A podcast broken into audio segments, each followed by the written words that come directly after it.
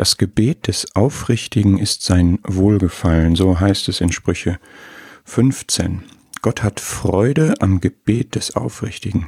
Er ist der Hörer, das ist ihm nicht lästig, er tut das auch nicht zur bloßen Pflichterfüllung, anders als vielleicht meine Seite des Gebets manchmal, oder? Es gefällt ihm, es freut ihm, wenn er von mir etwas zu hören bekommt. Ich finde das gewaltig und rührend. Er neigt sein Ohr zu mir, er hört und er tut das mit Freude, wenn ich aufrichtig bin. Ich muss ihm nichts vormachen. Ich komme ehrlich mit offenem Herzen und Mund.